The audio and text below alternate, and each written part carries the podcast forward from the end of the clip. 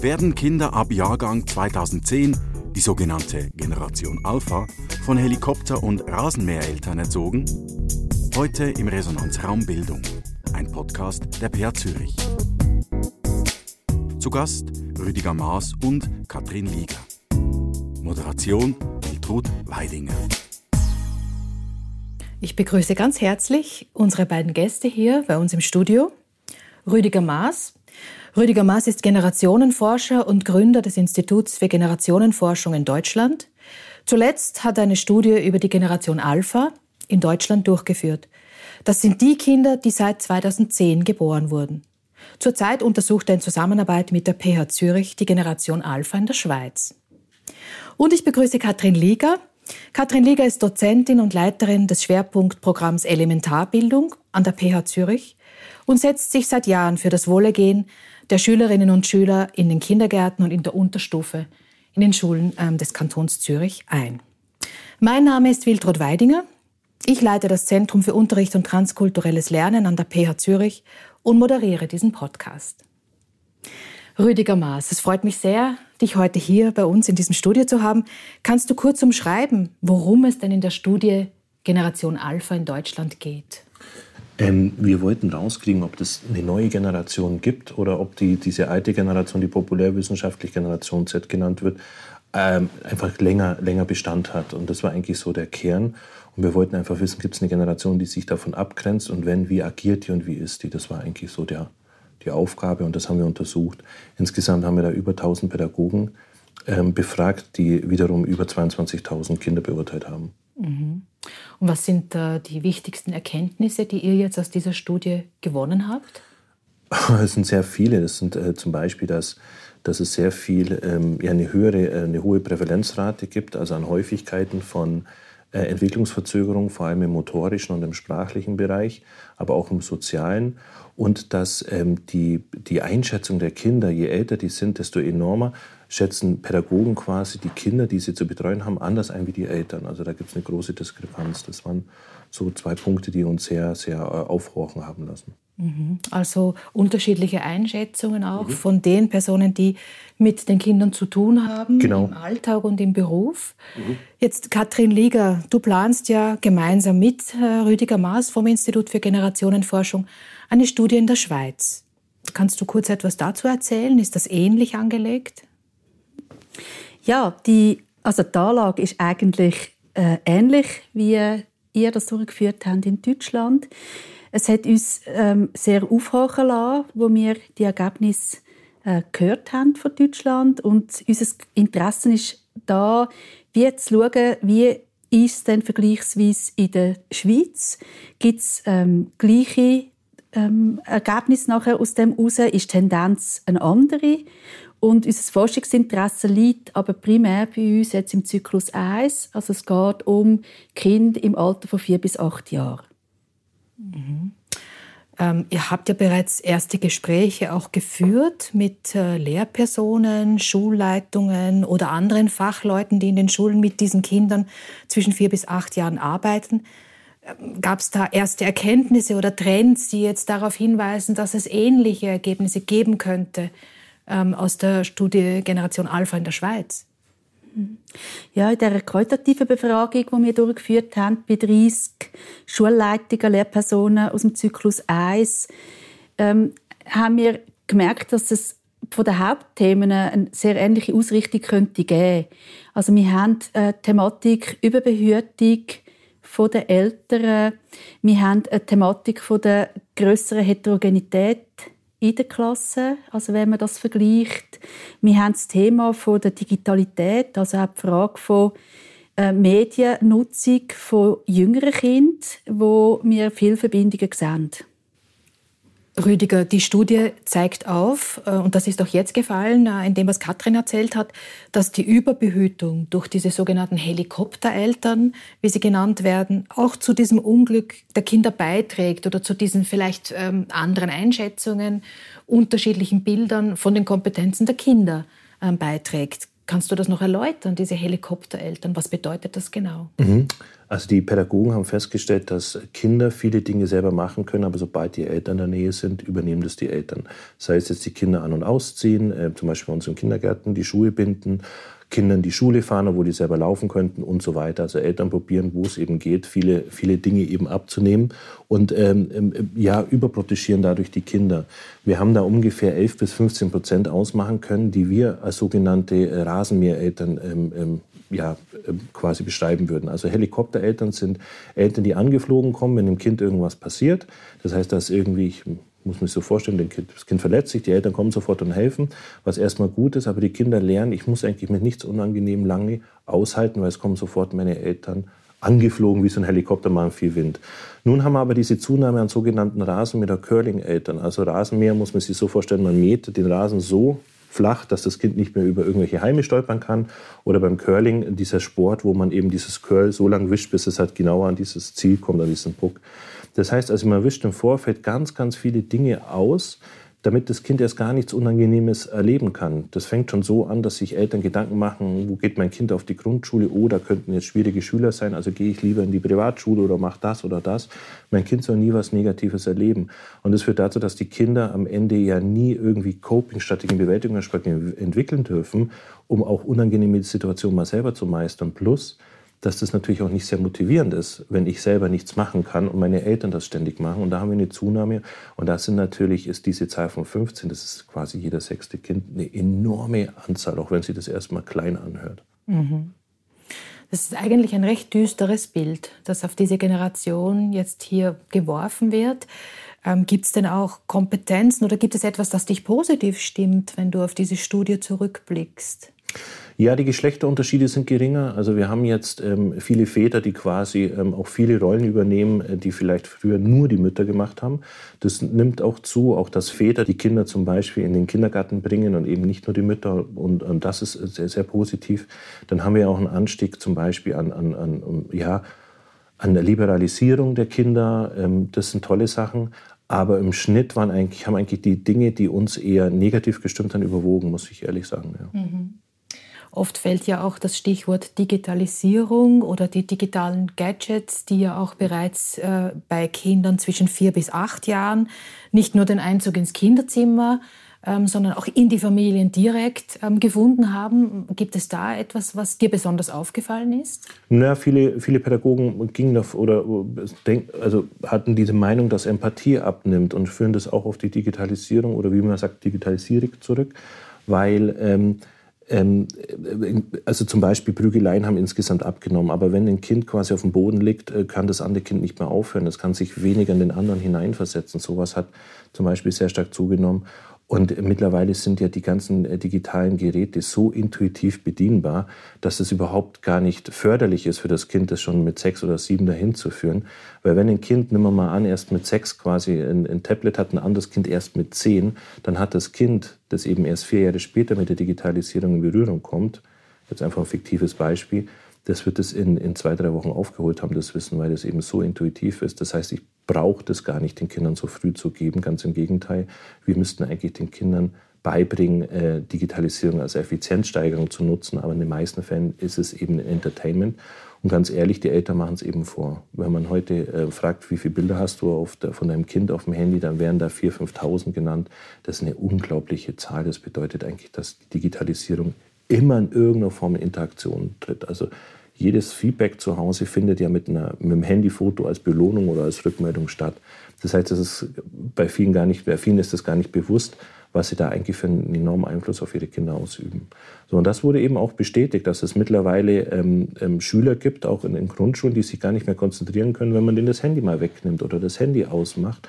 So weit geht es und wir können davon ausgehen, dass in den nächsten Jahren die Erstnutzer von Smartphones immer jünger werden. Mhm.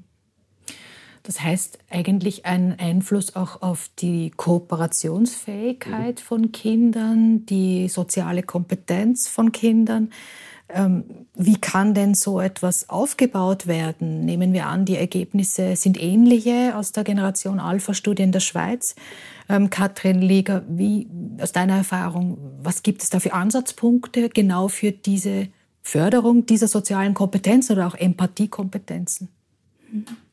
Ja, wir sehen eigentlich aus den Expertinnen und Expertenbefragungen, die wir durchgeführt haben, dass, dass es eben vergleichbare Resultate könnte geben. Also gerade im Zusammenhang mit der Frage von äh, personale Kompetenzen aufbauen oder soziale Kompetenzen sehen wir, dass Kinder im Vergleich vor zehn Jahren da weniger mitbringen, also wenn sie in den Kindergarten eintreten. Das heißt eben auch, man müsste unbedingt auf der Ebene der Eltern ansetzen, wie der Rüdiger äh, vorher schon ausgeführt hat.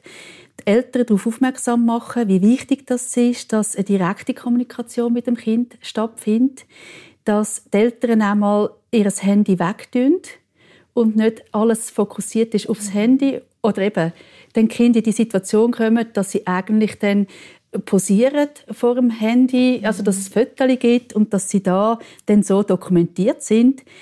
Dass dann altersentsprechende Interaktion passiert mit dem Kind, das ist auch etwas, was wir in den Interviews ähm, haben können dass viele Kinder äh, in der Partizipation im Elternhaus eine Rolle einnehmen, die noch nicht altersgerecht ist. Also das Kind mit zwei, drei, vier Jahren bei Sachen mitbestimmen, wo es eigentlich entwicklungsmäßig noch nicht befähigt sind. Ähm, und dass man da einen wichtigen Aufklärungsteil müsste leisten im, im Zusammenhang mit Elternbildung. Mhm. Das Gleiche ist auch zu sehen, dass eben viele Kinder, die in den Kindergarten eintreten, in der Spielentwicklung ähm, Defizite aufweisen, dass eigentlich einfach in den ersten vier Jahren die Spielentwicklung gar nicht so haben können erleben, wie das ähm, optimal wäre für das Kind. Und das überrascht dann eben auch nicht. Es sind zwar Kinderzimmer sind überfüllt mit Spielsachen.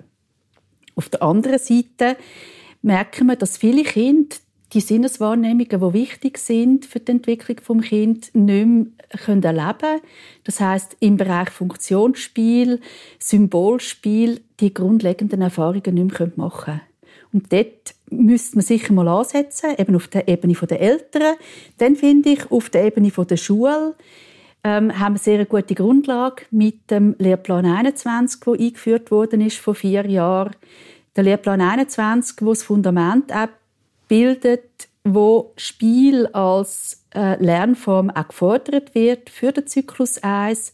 Und das wäre sicher etwas, wo die Entwicklung der Kind sehr beeinflussen und, und begünstigen wenn man eben mehr Spiel spielen würde, auch im Schulkontext. Mhm.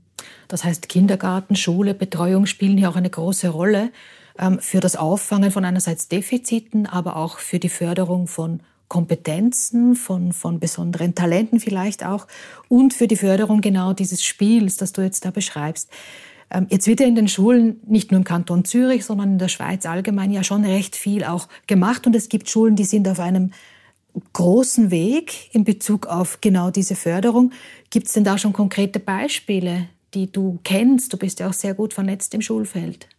Ja, wir haben äh, die Möglichkeit, jetzt auch verschiedene Schulgemeinden zu begleiten im Bereich der Schulentwicklung.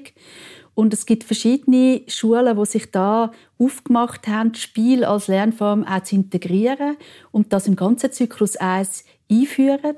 Es geht um Spielprojekte, es geht darum, dass Kinder eben da ähm, in der Kreativität gefördert werden, dass sie Lösungsstrategien können entwickeln durch so Spielprojekte, dass sie ähm, kooperieren miteinander, dass man auch merkt, auch Umgang mit ähm, Konflikt, Frustrationstoleranz, die kann gefördert werden und bei den Schulen, wo jetzt da den, den Weg bestreiten, sehen wir doch schon, dass es äh, auch fruchtet.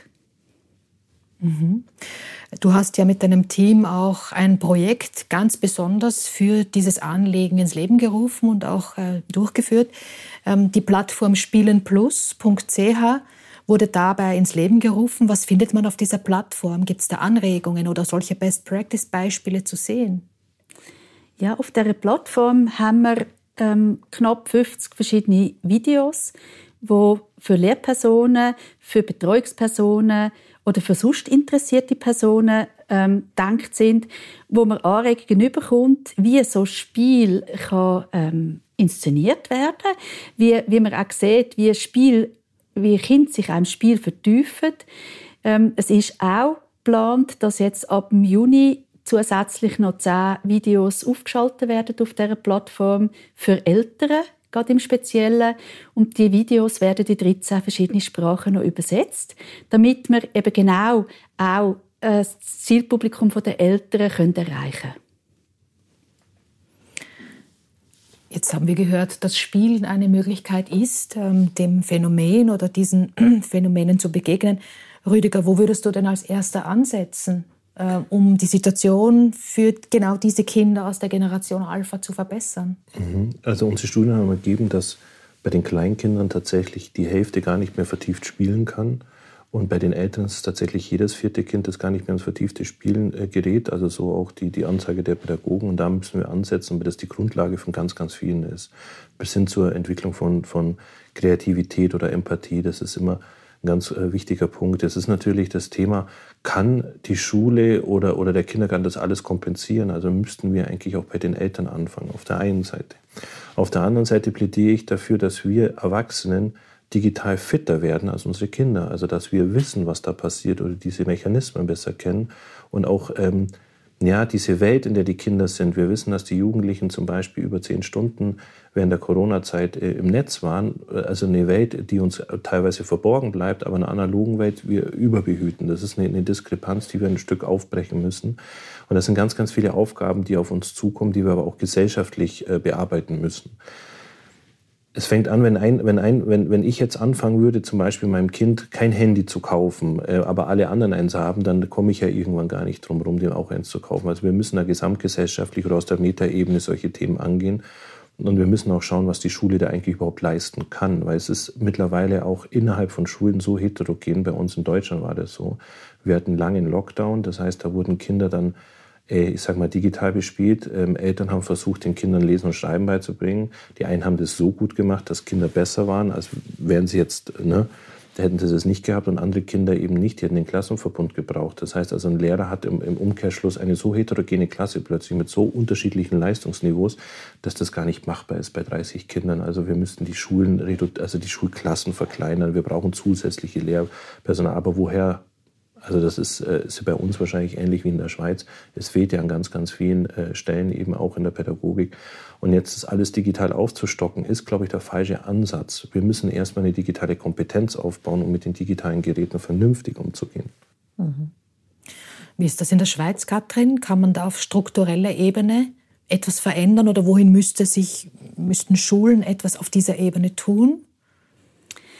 Ja, ich sehe einen grossen Handlungsbedarf im Zusammenhang mit den Übergängen. Also wenn man sich vorstellt, das Kind ähm, ist bis vier im familiären Kontext oder ist in einer Spielgruppe oder in einer Krippe und startet dann mit dem Kindergarten und das ist ein recht äh, großen Übergang fürs Kind und auch die Frage von, wie schaffen wir die horizontalen Übergänge besser? Also wie kann man das Kind und die Eltern optimal begleiten auch in dem Übergang. Dann auch innerhalb vom Zyklus 1 die Frage vom Übergang vom Kindergarten in die Unterstufe. Was haben wir da für Möglichkeiten? Und ich glaube, dort das Verständnis zu wecken, wäre ganz eine wichtige Zielsetzung.